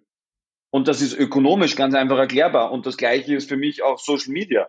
Für mich ist Social Media an gewissen Punkten ein Hebel, um mehr Leute zu erreichen als wie im persönlichen Gespräch. Natürlich kann ich jeden coolen Unternehmer, der mir irgendwie über den Weg läuft, mal treffen und sagen, hey, möchtest du Finanzierung bei uns machen? Oder ich nutze Bühnen, Bühnen oder ich nutze Multiplikatoren und dadurch hat es einen direkten Impact auf mein Unternehmen. Das heißt aber nicht, dass ich der Dude sein muss oder die Dudes, gibt es, ähm, die auf jeder Bühne stehen muss, sondern es muss zu mir passen. Und zum Beispiel, ich, durch Zufall ist mir gestern der Domagoj von Defector da über den Weg gelaufen. Ähm, der ist ein mega Founder und der war, den kenne ich jetzt seit sieben Jahren, da, da war das quasi noch ein Businessplan. Ähm, und der ist halt auch hartnäckig und der, der ist jetzt auch nicht die Rampensau gewesen, vielleicht auf jeder Bühne, aber der war halt hartnäckig in Face-to-Face, -face, weil er halt eine ganz andere Zielgruppe hat und ähm, dort quasi Gas geben hat. Und so muss das halt zum Unternehmen und zum Geschäftsmodell und zur Branche etc. passen. Sag mal, ich, ich unterschreibe alles, bin ich komplett bei dir. Ich finde es interessant, ist natürlich, einige Menschen haben das Gefühl, was zu ihrem Unternehmen, zu ihrer Mission und ihrer Persönlichkeit passt. Ähm, wie war das bei dir und, und, und wie hast du es vielleicht auch bei anderen Personen gesehen? Wie, wie haben die das Gefühl entwickelt, was denn für sie vertretbar ist oder nicht. Weil ich, ich, ich gebe dir recht, schau, wenn du, wenn du, wenn du, wenn du ein B2C-Produkt hast, das Reichweite braucht, dann geh auf eine Bühne und tschakka. Wenn du natürlich vielleicht ein B2B-Produkt hast, wo das gar nicht sinnvoll ist, gar nicht notwendig ist, ja, don't do it, äh, wenn, das, wenn das nicht so ist.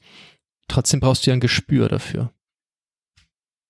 Ja, ich glaube, ich, also ich habe auf meinem Unterarm äh, tätowiert Fail, Learn, Grow, Enjoy.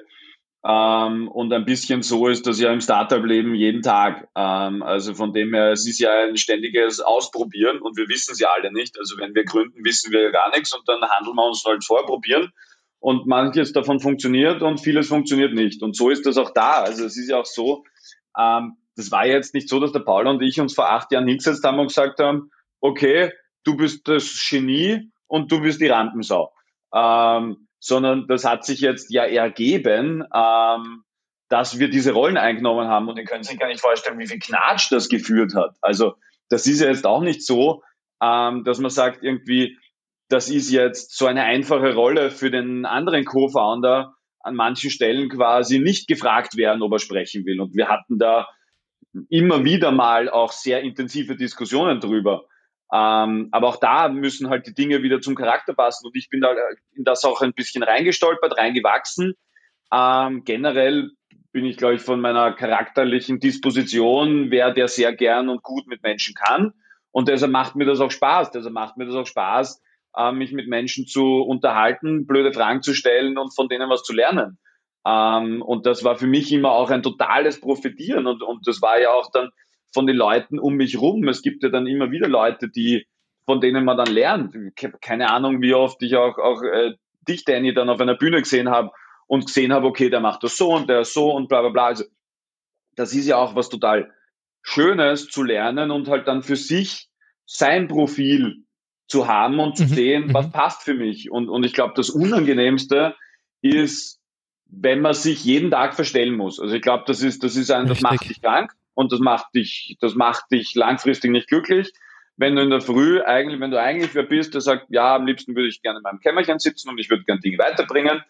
Und dann musst du aber, weil dir die Rolle irgendwie zugewiesen wurde oder wie auch immer, der sein, der jeden Tag irgendwo draußen ist, mit Kunden redet und vielleicht noch auf Bühnen steht und eigentlich verkrampft sich alles. Ähm, also von dem her, Vollkommen das glaube ich, was, das entwickelt sich. Und das war nie so, dass ich jetzt gesagt habe, ich will das sein. Ich finde das auch so spannend. Ich meine, ich, ich, ich unterschreibe das alles und ich glaube auch, wenn man, ich glaube, eine Gründung ist ein bisschen wie eine Geburt. Man kommt nackt und ziemlich hilflos auf die Welt. Das ist dann da und dann beginnt sich das Ganze zu formen und die Eigenschaften beginnen sich auszuprägen und andere fördern Talente und einige Talente entwickeln sich. Und da muss man einfach sehen, wo die Reise hingeht und vor allen Dingen viel, viel, viel lernen und viel, viel, viel machen und diese Bereitschaft auch haben Ähm, und ich glaube auch, auch wirklich persönliche Identifikation. Ich kann mich gut erinnern, wie wir damals gegründet haben, Matthias und, und ich, hat der Matthias gesagt, okay, für ihn ist das so ein, ein eklatanter Schritt jetzt, weil er, er war davor im Consulting.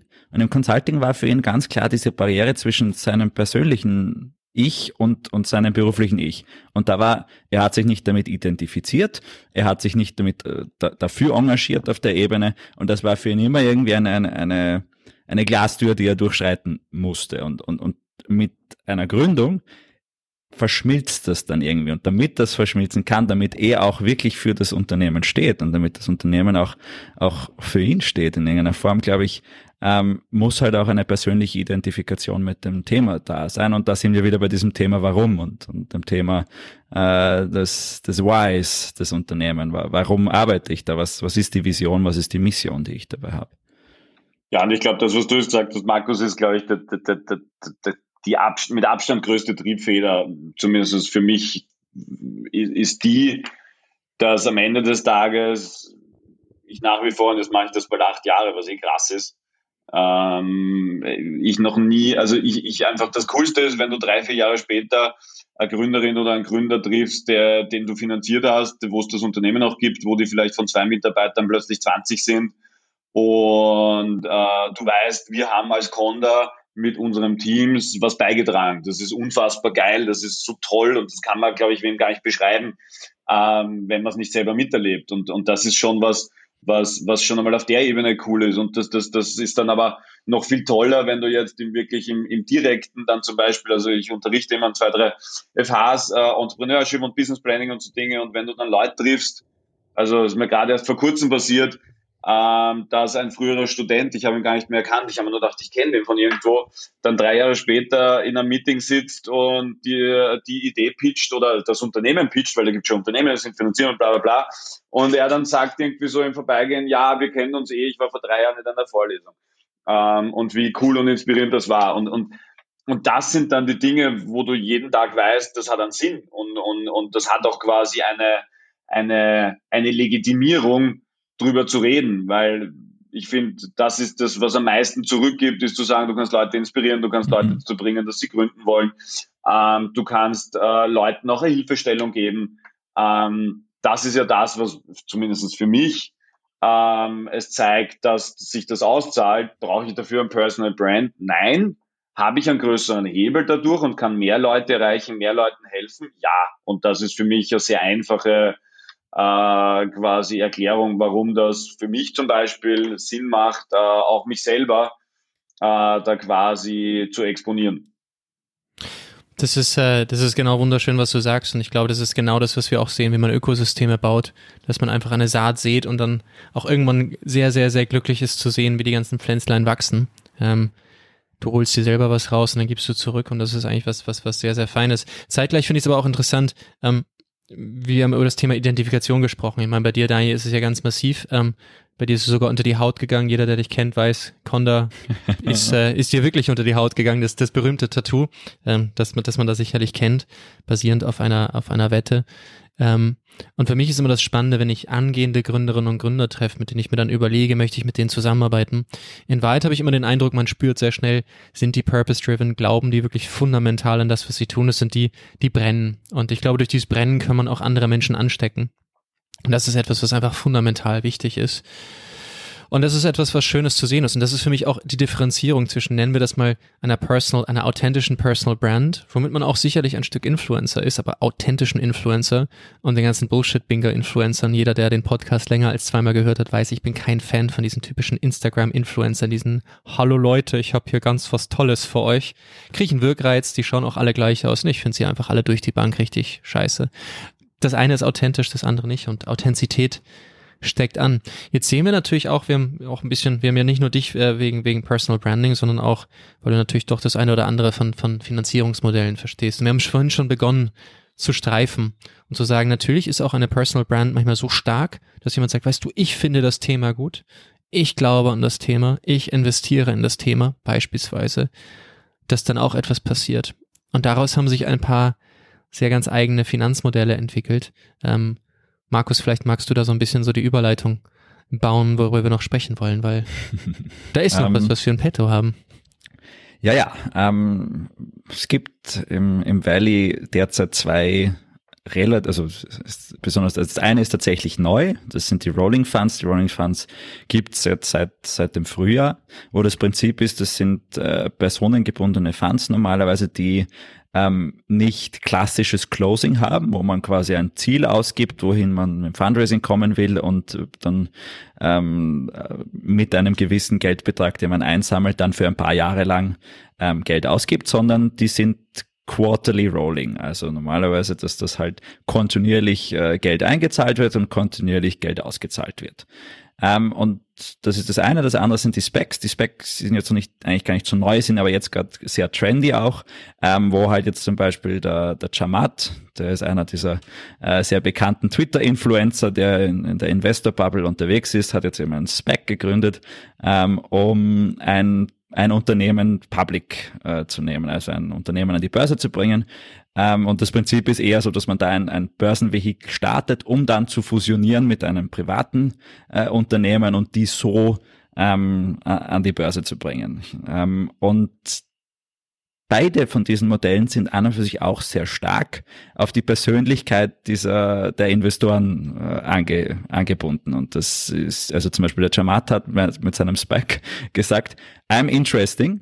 People like what I have to say, so I should be a retail, product. So in the end geht es hier darum, dass Personen sich selbst auch vermarkten, sich selbst als Produkt ähm, an den Markt bringen. Und ähm, das fände ich super spannend äh, zu hören, was, was der Daniel dazu zu sagen hat, weil natürlich auch in einer gewissen Art und Weise er äh, viel Erfahrung mit Finanzierung hat und aber auch im Crowdfunding natürlich. Personal Branding ähm, eher auf der, auf der Gründerseite, manchmal aber auch auf der Investorseite ähm, ganz ganz zentral ist. Also ich kann mich erinnern, als damals, glaube ich, TechBolt Crowd Investing ist, ist zum Beispiel auch der Hansi Hansmann aufgetreten und hat gesagt, ich habe hier rein investiert ähm, und warum und hat erklärt, warum und dem Ganzen so natürlich auch eine andere Credibility gegeben. Hm. Ähm, naja, wie so vieles hat das aus meiner Sicht zwei Seiten. Das eine ist, ähm, äh, wie, wie heißt es so schön, mit großer Macht kommt große Verantwortung oder so. Ähm, das ist für mich ganz klar ein Thema bei dem Ganzen. Und ich glaube, das ist etwas, was man, was man gerade, und ich glaube, das ist die einzige Neuerung an dem Ganzen, sonst ist da nicht viel Neues dabei. Das, was jetzt passiert ist, man holt sich die Kohle nicht mehr bei Institutionellen und den, den Profis quasi, sondern man nimmt jetzt die Kohle des, des kleinen Mannes, der kleinen Hausfrau unter Anführungszeichen, weil das ist ja immer so das Sinnbild des Retail-Investors. Ähm, die Großmami, die plötzlich auch über den Kapitalmarkt in den mhm. Twitter-Fund investieren kann, whatever. Ähm, das ist, das ist natürlich ein zweischneidiges Schwert, weil auf der einen Seite gibt es äh, viel Research, nicht für, also für die USA auch, aber auch in Europa ganz viel, wo man sagt, ähm, der Mittelstand muss mehr in risikobehaftete Instrumente in den Kapitalmarkt teilnehmen, um quasi nicht jeden Tag Geld am Konto zu verlieren. Uh, matter of fact, ja, das sollte man tun. Ähm, wir sehen aber einhergehend damit, dass die Leute sich aber dann trotzdem nicht damit beschäftigen an vielen Punkten, sondern dann halt so aller Krypto, ha, morgen Milliardär, ähm, Kohle reinwerfen und dann glauben, Geld vermehrt sich von selber. Ich glaube mal, was wichtig ist, ist, egal welches Instrument, wurscht, ob das ein klassischer Fonds ist, wurscht, ob das ein Speck ist oder wie auch immer, ähm, es geht immer darum, ich muss mich mit der Materie auseinandersetzen und Geld vermehrt sich nicht von selber.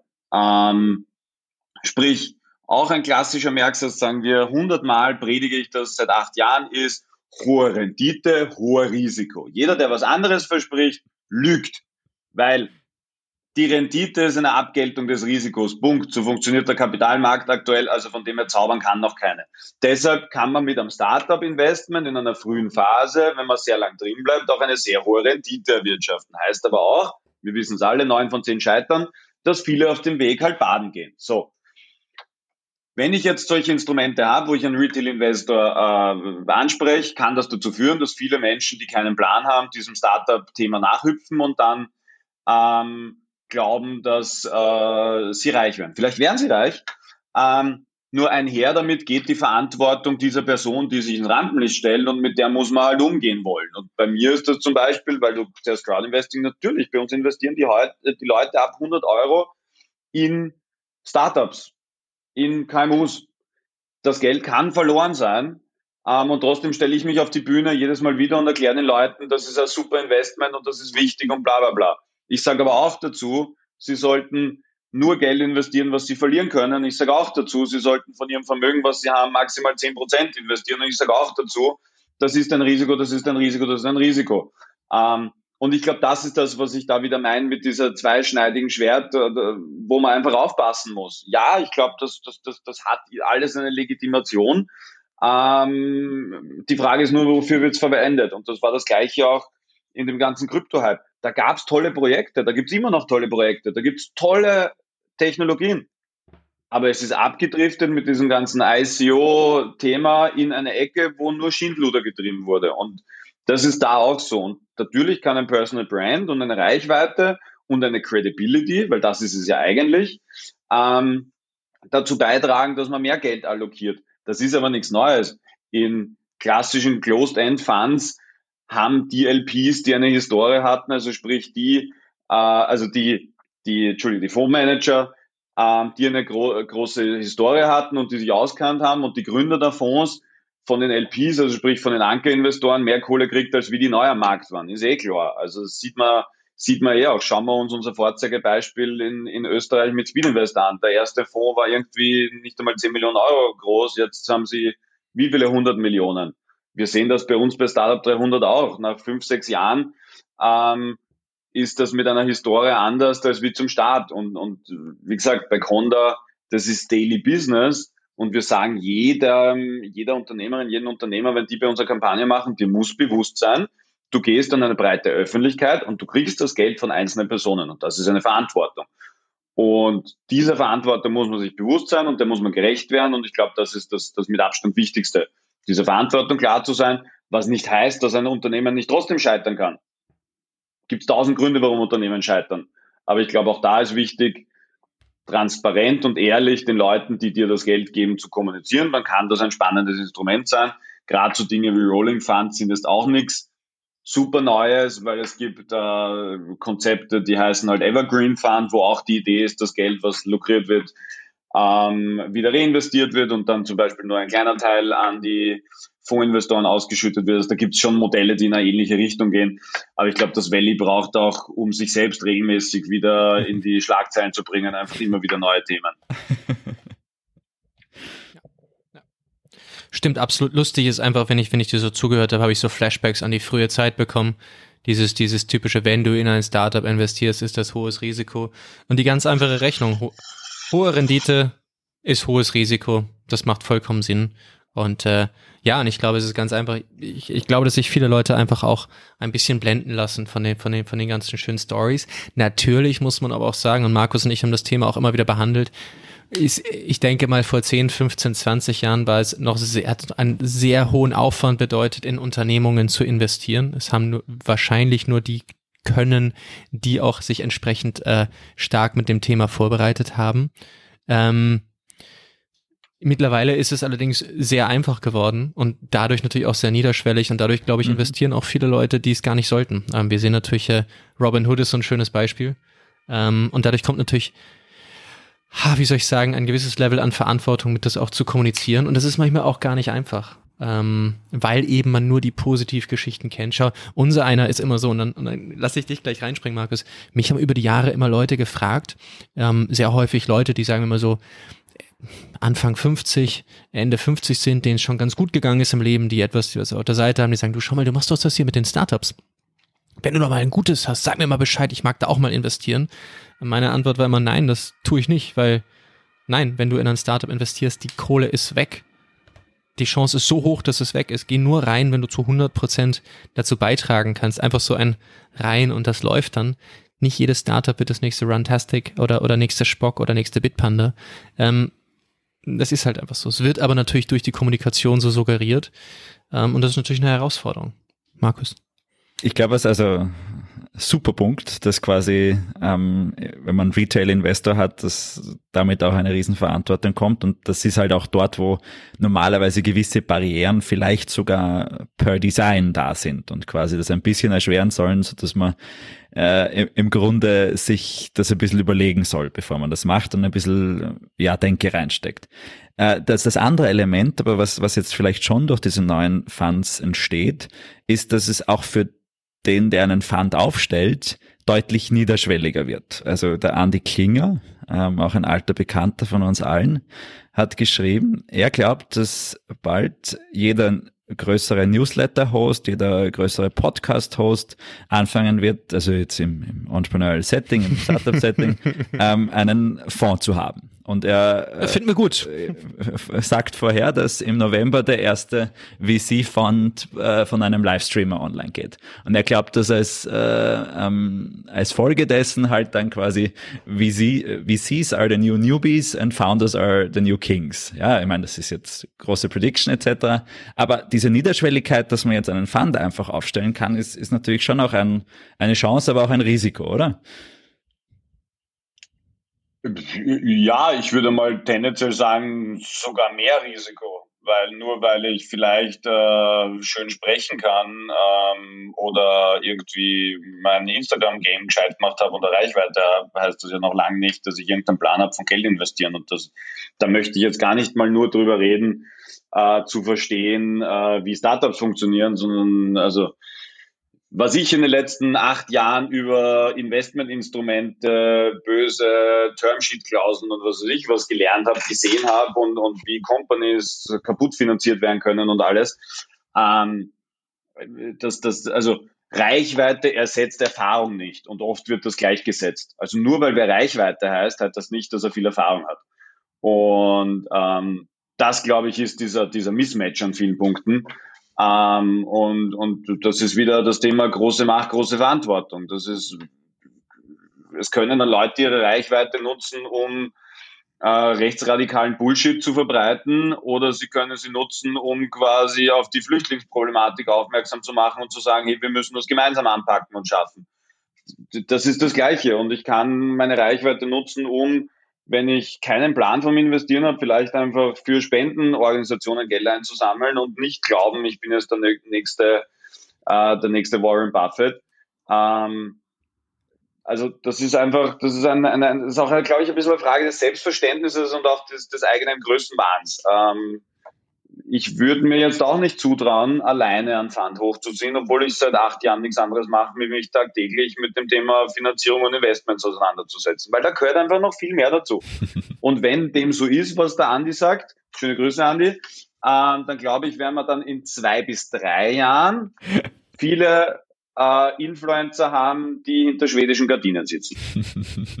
mhm. Es ist ein sehr guter Punkt und du sagst auch was sehr berechtigtes. Ich meine, man muss die Reichweite sinnvoll nutzen und ich glaube, das Schwierige ist auch bei vielen, nennen wir es an, nennen wir sie nicht mal Influencer, sondern Personen, die Einfluss nehmen können.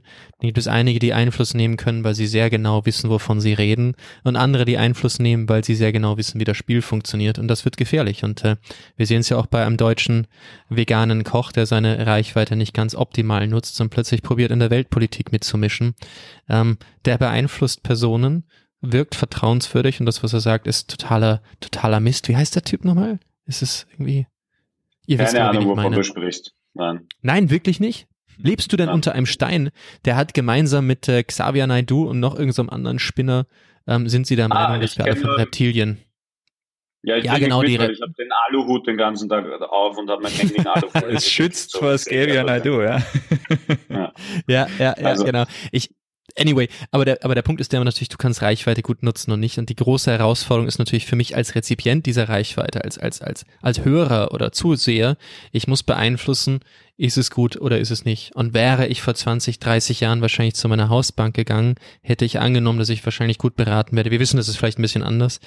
Wenn ich jetzt vielleicht irgendwann Fonds von äh, Influencern habe, muss ich natürlich wesentlich mehr Due Diligence selber mit reinbringen. Und das ist eine Herausforderung, die, glaube ich, nicht jeder Konsument und Konsumentin gewachsen ist. Nämlich auch ja, ich glaube, wir haben zwei Probleme.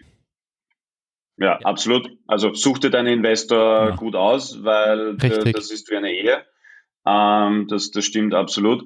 Und ich glaube, was schon noch kommt, ist, wir haben in der westlichen Welt jetzt zwei Probleme, gerade im, im Kontinentaleuropa, dann zwei Herausforderungen, die aufeinander prallen. Nämlich Herausforderung Nummer eins, keinerlei oder fast keine wirtschaftliche bzw. Medienbildung, äh, Finanzbildung und das kombiniert mit keinerlei echter Medienbildung. Sprich, ich komme auf die Seite von einem Influencer, habe keine Ahnung, wie ich check, ob der irgendwie kredibel ist und ob die Sourcen und quasi Quellen und bla bla bla, die der verwendet, kredibel sind und irgendwie authentisch. Also Medienbildung, fünf Sätzen. Und dann habe ich keine Finanzbildung und keine wirtschaftliche Bildung, ob den Shit, den der da verspricht, auch irgendwie jemals im Leben auch nur halbwegs realistisch ist. Und dann kommt das aufeinander und zermengt sich in einem ja, Quadratur des Bullshits und dann fallen die Leute damit auf die Schnauze. Daniel, ich mag die Chance mal nutzen. Das Lustige ist, wenn ich dir so zuhöre und wir, wir unterhalten uns nicht mehr so oft wie früher, einfach weil so viel Dinge so im Leben passieren. Aber es gibt so ein paar Sätze, die du gesagt hast, die du eigentlich schon seit acht Jahren sagst. Und ich krieg so ein paar lustige Flashbacks und ich krieg so eine schöne Erinnerung, wie wir zwei in den frühen Tagen des Ökosystems auch äh, das Format zwei Minuten zwei Millionen ein bisschen auch mitgestaltet haben in der Anfangszeit und dann auch begonnen haben, so ein bisschen die Thematik ein bisschen stärker nach draußen zu tragen. Das ist jetzt, glaube ich, sieben, acht Jahre her. Ähm, nur zur Erinnerung, die Conda hat ja ein paar der Projekte mit finanziert. Das heißt, plötzlich konnten Zuseherinnen und Zuseher selber investieren. Ich durfte das Format moderieren.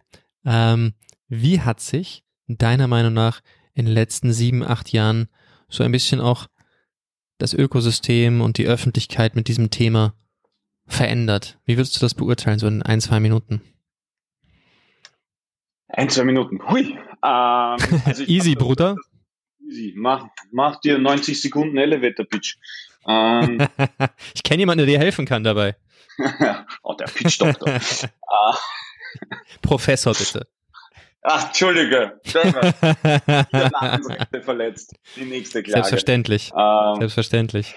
Ja, also na, Herr Professor. Ähm, also generell glaube ich, dass das, was gut ist, ist, es gibt mehr Aufmerksamkeit für das Thema, es gibt mehr Awareness für das Thema auf politischer Ebene, auf medialer Ebene äh, etc. Ich glaube auch, dass wir an einem generellen Punkt sind, dass dieser Initialhype ein bisschen äh, abgeflacht ist und man wieder über die Ernsthaftigkeiten spricht. Und das, was ich schon sagen muss, ist gerade die letzten zwölf Monate wird, man sagt immer so schön, der Dealflow aus Investorenperspektive, da werden jetzt echt teilweise an richtig coolen Companies geschraubt. Da, da merkt man, ähm, da merkt man, dass, dass sich was tut, auch in der Wahrnehmung der, der Founder, dass quasi nicht mehr die hundertste Pseudo-Dating-App irgendwie produziert wird, sondern da wird echt an Technologie gearbeitet und da werden, werden Dinge geschaffen, gerade auch aus den Unis herausgetrieben. Da gibt es viele Programme, äh, eben von der Technischen Uni mit der Birgit Hofreiter und vielen anderen, die das genau versuchen zu, zu facilitaten. Von dem her,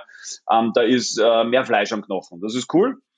In Summe ist es trotzdem äh, ein Sturm im Wasserglas in einer Bubble, die sich als Startup-Szene nutzt ähm, und auch wenn ich heute noch in, irgendwo zum Unterrichten gehe, äh, ist der unisono Berufswunsch in einem Studiengang, der vielleicht Unternehmensführung heißt, nicht Startup-Gründer zu werden oder irgendwas zu gründen. Muss ja nicht immer Startup sein, kann auch einfach ein normales Unternehmen sein mit nicht ähm, dem Zweck, die Weltherrschaft zu erreichen.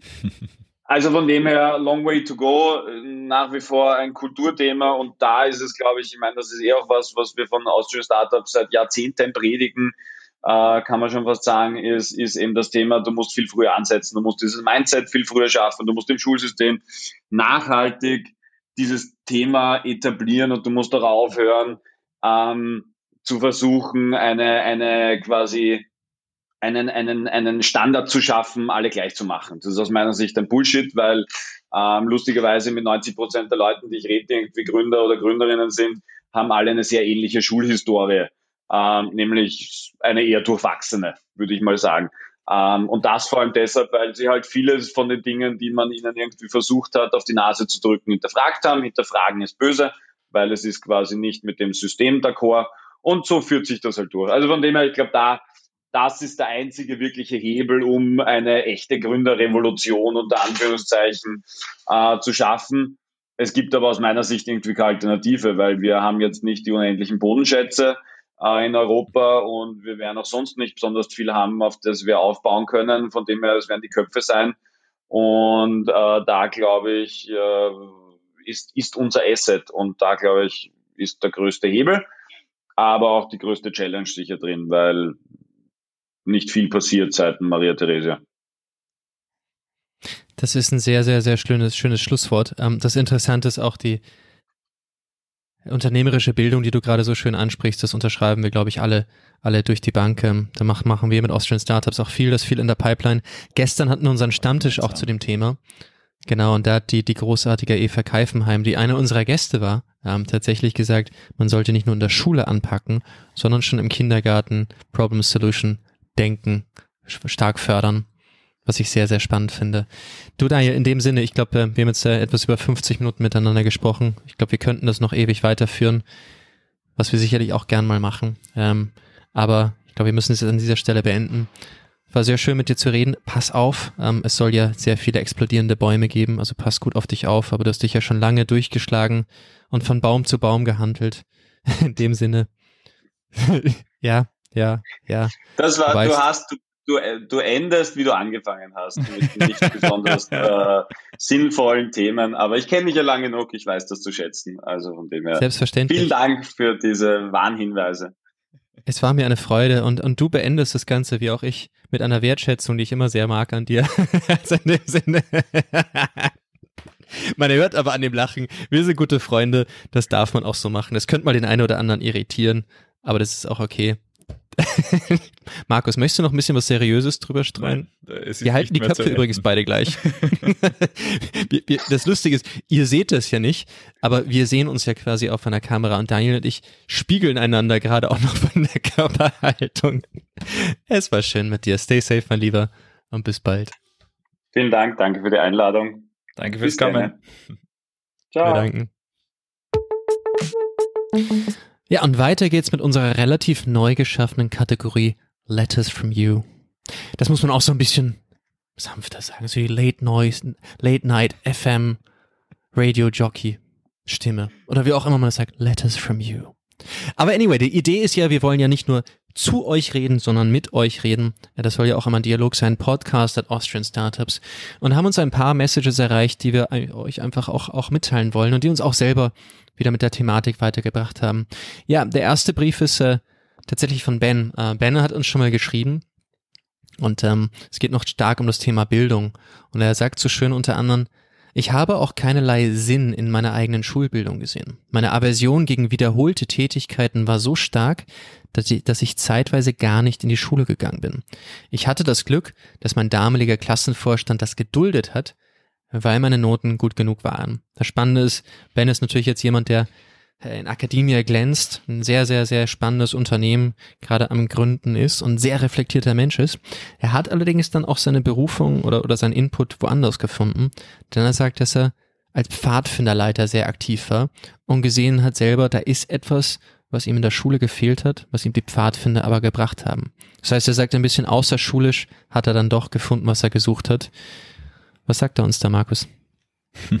Ja, ich glaube, er teilt auch seine Erfahrung, dass er gesehen hat, anhand der Kinder, die er als Pfadfinderleiter gehabt hat, wie die auch durch die Schule ähm, ein, teilweise ein Mindset mitbekommen haben, was, was wirklich nicht hilfreich war. Und ich glaube, ähm, das ist, ist, ist bekräftigt das, was wir letzte Woche gesagt haben. Gleichzeitig hat es mich aber auch zum Nachdenken gebracht und das, das sagt er auch äh, nachher, dass am Ende das schon auch eine Chance ist, Kinder nicht nur innerhalb des Schulsystems ähm, positiv oder ein positives Mindset beizubringen, sondern auch außerhalb des Schulsystems. Und das sind natürlich Jugendorganisationen wie Pfadfinder oder Jungschar oder was es auch immer da, da sonst noch gibt, äh, eine große Chance. Also einerseits ist mir sofort die Idee gekommen, warum machen wir eigentlich nicht Pfadfinder für Entrepreneurship?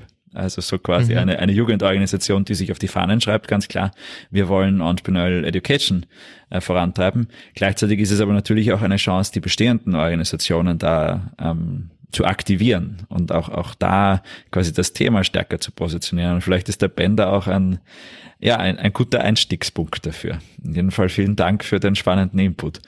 Schon, und was ich auch noch spannend finde bei ihm ist, dass er natürlich auch sagt, ja klar, musst du auch Leistung irgendwo bewerten, denn Leistung ist auch eine Wertschätzung, aber es ist schwer, die Balance zu finden. Stimmt, Leistung kann destruktiv sein, Leistung kann Wertschätzung sein. Ben, vielen Dank dafür. Ähm, das war nicht der einzige Ein äh, Input. Wir sind dann ja auch weitergegangen, Karriereweg, Startup. Und äh, was ist da der richtige Weg? Für ich gehen? Und da hat der David uns auch einen sehr, sehr, sehr spannenden Input geliefert, denn er hat gesagt, ja, er ist tatsächlich zu einem Startup gegangen und für ihn war da das Wesentliche und das sehr Spannende, ähm, dass er sehr, sehr, sehr stark miterleben konnte, wie sich so eine Unternehmung verändert. Er ist zu einem Unternehmen gekommen, wo am Anfang sechs Leute waren und innerhalb von kürzester Zeit sind sie auf über 30 Personen gewachsen. Dadurch, dass nicht alles in Stein gegossen war, konnte er selber ein Auslandssemester machen, ein Master an der Uni, der sonst gar nicht möglich geworden wäre. Und was ich vor allen Dingen so spannend finde ist, und diesen Gedankengang habe ich gar nicht so stark verfolgt, obwohl ich ihn selber miterlebt habe, ist, du kommst nicht zu einem Unternehmen, wo einfach alles so ist und das ist in Stein gegossen, sondern du merkst und erlebst selber die Transformation und kannst dadurch selber auch sehr, sehr, sehr schnell wachsen. Du bist beim Unternehmen, wo zwei Leute sind. So war es bei mir und nach einem Jahr sind dann irgendwann 30, 40 Personen. Das hast du auch sehr selten, so eine schnelle Veränderung. Das ist schon spannend. Er sagt selber aber auch sehr offen, er kann noch gar nicht beurteilen, wie stark sich das dann auf seine Vita auswirkt. Da möchte ich dann doch eine Prediction schon mal wagen und sagen, David, du bist beim sehr geilen Startup. Das wird sich schon ganz okay auf deine Vita auswirken. Ähm, ich glaube, dass du in den paar Jahren mehr erlebt hast als die meisten in einem Großkonzern und auch mehr an Verantwortung getragen hast. Und mehr ja. gelernt hast. Mhm. und wahrscheinlich auch mehr ertragen musstest äh, so an Unsicherheit. Ähm, ja, und dann haben wir noch einen Brief von Heimo. Was erzählt uns Heimo? Der geht eigentlich ein bisschen und, und, und, führt so diesen Gedankengang von den anderen beiden ein bisschen weiter. Mhm. Ähm, ja, ich meine, Heimo hat äh, beide Seiten erlebt. Heimo war sowohl in einem Corporate als auch in, in einem Startup quasi oder in der Startup-Welt und, und sagt halt auch, man muss da auch für sich den richtigen Sweet Spot finden, weil beides hat seine Vor- und Nachteile. Wir haben jetzt viel auch gerade über die Vorteile von Startups gesprochen, aber natürlich ähm, diese Unsicherheit, diese Unstrukturiertheit, das Chaos, was da auch, auch mitschwingt, das ist nicht für jeden was. Und er, er meint, was man halt auch jetzt auf Basis, wenn wir über eine über Bildung sprechen, halt halt sehr wichtig ist, dass man seine eigenen Stärken kennenlernt und, und das, was einem wichtig ist und, und auch damit das Umfeld, das für einen gut ist. Und, und da ähm, sagt er, dass, dass er glaubt, das würde sehr vielen Leuten dabei helfen, auch den richtigen Weg für sie zu finden. Und äh, ist auch selbst ähm, als, als Mentor aktiv, um, um Leuten auch, auch dabei zu helfen, beide Blickwinkel äh, zu sehen und verstehen, wo liegen die Unterschiede und welche Stärken sind wo gebraucht. Sehr, sehr spannend. Ihr seht, und, und was ihr nicht seht, ist, wir müssen natürlich ein bisschen immer auf die Zeit achten, aber für uns sind diese, diese, diese Inputs, die ihr liefert, einfach Gold wert. Ähm, und es, es hilft uns einfach, die Gedanken fortzuführen. Sehr, sehr spannend. Podcast at austrianstartups.com. Schreibt uns, was ihr denkt über unseren Deep Dive, über unsere Themen, Themen, die euch beschäftigen oder auch einfach Gedankengänge. Das ist schon richtig. Ihr könnt auch gerne ein, ähm, ein Audio-Snippet schicken. Dann können wir das nämlich direkt im Podcast abspielen also das sollte jetzt idealerweise keine Stunde dauern oder so, aber so 30 Sekunden bis eine Minute, glaube ich, ähm, wird sich eigentlich super, super eignen dafür. Ja, toll. Freue ich mich auch drauf. Habe ich auch richtig Bock drauf. Also sehr, sehr gerne. In dem Sinne, ihr Lieben, Letters from You funktioniert. Wir freuen uns sehr und es funktioniert wegen euch. In dem Sinne würde ich sagen, gehen wir zum nächsten Programmpunkt. Und weiter geht's mit unserem Rockstar der Woche. Und ja, wir haben ihn eigentlich schon während unserer News erwähnt. Und es war uns beiden klar, wer diese Woche unser Rockstar der Woche ist. Das ist der Francis Rafal. Wie, wie gesagt, wir haben schon erwähnt, der nicht nur sehr offen über seine Covid-19-Infektion gesprochen hat, sondern vor allen Dingen über die Schwächen des Systems. Das Interessante ist, auch sehr, sehr hohe, ein sehr hohes Level an Eigenverantwortung mitgebracht hat sehr nüchtern über dieses Problem gesprochen hat, gar nicht anklagen, sondern einfach gesagt, schaut, so und so war's, das ist gut gelaufen, das ist schlecht gelaufen. Vor allen Dingen allerdings auch zu einem Zeitpunkt darüber gesprochen hat, wo er schon viel bewirkt hat. Das Spannende ist, durch seine konstruktive Art hat er uns heute auch mitteilen können auf Facebook, dass tatsächlich sich einiges verändert hat. Ob er das bewirkt hat, ob er es mit angestoßen hat, das kann man gar nicht so beurteilen, aber tatsächlich finden wir das großartig, denn es werden 200 zusätzliche Mitarbeiterinnen und Mitarbeiter fürs Contact Tracing angestellt. Es gibt Aufstockung bei 1450 der Rufnummer und mehr Google-Tests. Ähm, was bedeutet, was dass bewirkt. man kein medizinisches Personal mehr für äh, die Testabnahme braucht, was hoffentlich dazu führt, dass das Ganze viel schneller und viel einfacher funktioniert. Also das ist, glaube ich, ein, ein Game Changer, wenn das gut funktioniert. Richtig. Also und Hut ab. Hut ab dafür, Francis, und vor allen Dingen, dass du nicht nur darüber sprichst, sondern auch offen konstruktiv, konstruktiv darüber sprichst. Und das ist für mich der ganz entscheidende Punkt. Ganz klarer Rockstar der Woche. Jeder kann seinen Beitrag leisten. Francis hat das gemacht und macht es weiterhin. Wir danken dir. Guter Job. Würdiger Rockstar der Woche. Ja, und zu guter Letzt unsere Moonshots und Predictions. Ich fange mal an mit einer Prediction und das ist TikTok und Oracle, wenn der Beziehungsstatus auf Facebook schon auf It's Complicated steht, kommt in den meisten Fällen nichts Glückliches dabei raus, sondern eine Seite ist unglücklicher als die andere. No offense, aber ist so. Woher weiß ich das? Ist so. Also, ich glaube, das ist eine schnelle politische Knee-Jerk Reaction. Ähm, das wird niemanden glücklich machen und wird ziemlich in die Hose gehen. Ähm, man darf gespannt sein. Prediction ist für mich diese Competitive, äh, Competitiveness Study lässt mich nicht los. Meine Prediction ist, wer jetzt mutig entscheidet, kann die Weichen legen. Das werden ein paar Länder machen. Mein Moonshot wäre, ich hoffe, dass wir das tun. Ich hoffe, dass wir daran partizipieren. Denn ganz klar, wer das jetzt macht, wird die Weichen für die nächsten 15, 15 oder auch 20 Jahre stellen. Ich, ja, ich bin Berufsoptimist. Ich sag, das kriegen wir hin. Mhm. Und ich glaube auch an der Stelle in, in line mit unserem Rockstar der Woche. Ich glaube, man, man kann Kritik äußern, man muss Kritik aber immer konstruktiv äußern. Und wenn die Möglichkeit kommt, sich einzubringen, dann müssen wir die auch alle als Ökosystem mitbringen. Denn with opportunity comes responsibility. Nicht nörgeln, sondern anpacken. Und jetzt ist die Zeit für die, die anpacken wollen. Jawohl. Sehr gut. Ähm, äh Daraufhin ist natürlich schwierig anzuschließen. Ich, ich gehe ein bisschen in die Richtung unseres Deep Dives.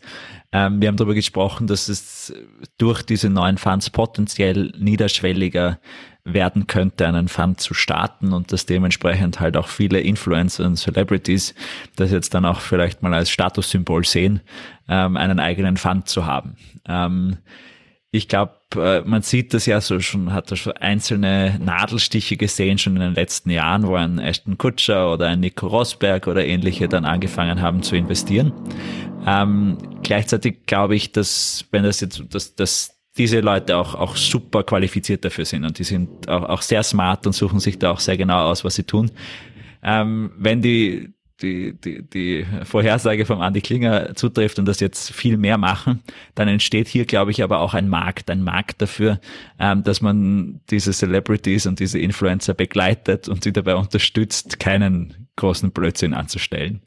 Ähm, und das wird spannend, wer diese Marktlücke potenziell auch schließt. Also da ist meine Prediction, da wird sich etwas in diesem Umfeld zwischen Celebrities und ähm, Investitionen wird sich etwas tun. Mhm schließe ich mich Stunter Pede an. Exciting times, oder? Jawohl. Dann würde ich sagen, kommen wir zum Ende. Das war schön. Podcast at austrianstartups.com, wenn du ein bisschen Kontext auch zu unserem Input geben möchtest. Und ansonsten stay safe, wash your hands, haltet Abstand und wir sehen uns und hören uns nächste Woche.